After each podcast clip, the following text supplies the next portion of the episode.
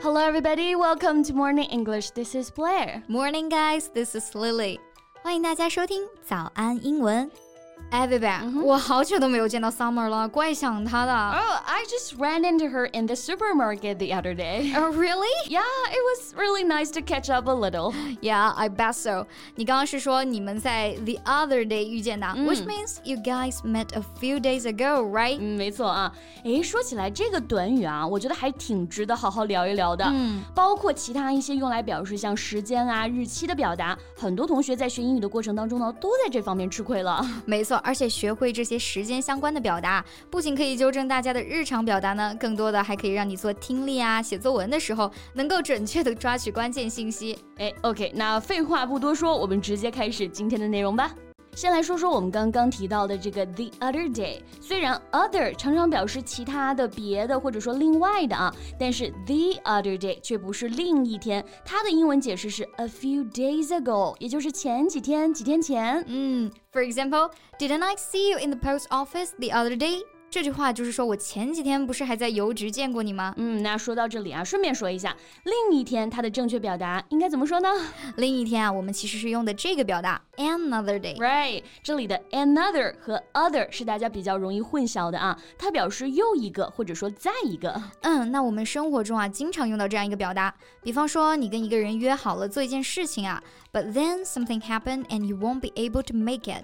this is when you need to change it to another day. Right, change it to another day. 它表示的意思就是改天吧。Let's give an example to our listeners. Do you want to go shopping together after work? Uh, no, I have to work overtime today. Guess I will have to take a rain check. 哦，我今天得加班，改天吧。All right, that's a pity.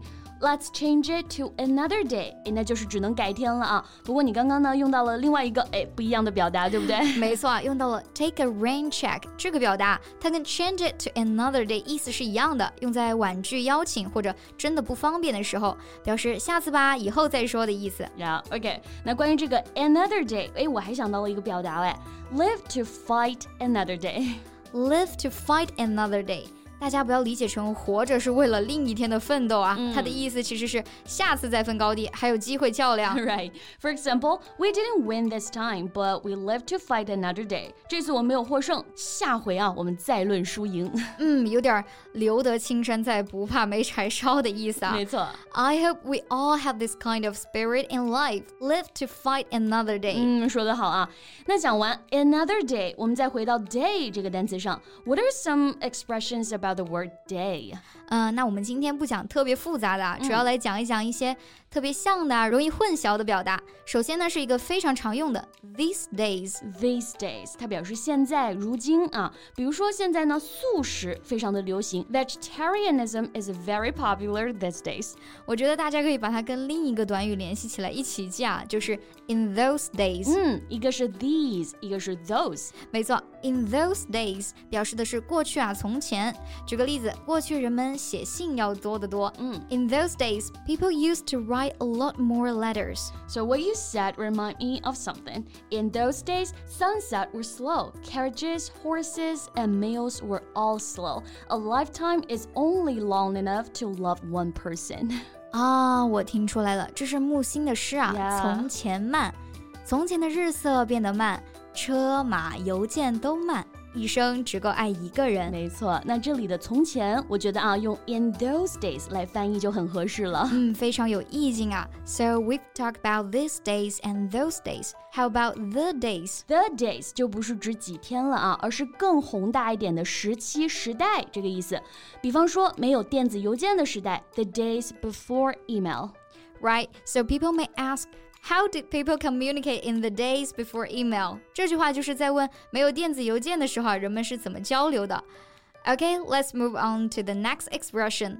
The next one is one fine day。嗯，这个短语字面意思就是美好的一天，但我们常常用到它的引申含义啊，就是突然有一天 总有一天。For example, if someone says, "One fine day I'm going to travel the world," they're expressing their hopes and dreams for a future day when they will be able to explore the world and have an enjoyable experience. 就是说，总有一天啊，我会环游世界的。嗯，表达总有一天这层意思的时候啊，句子一般啊都是用将来时态。Yeah. The phrase can also be used to describe a day that was unexpectedly good or pleasant.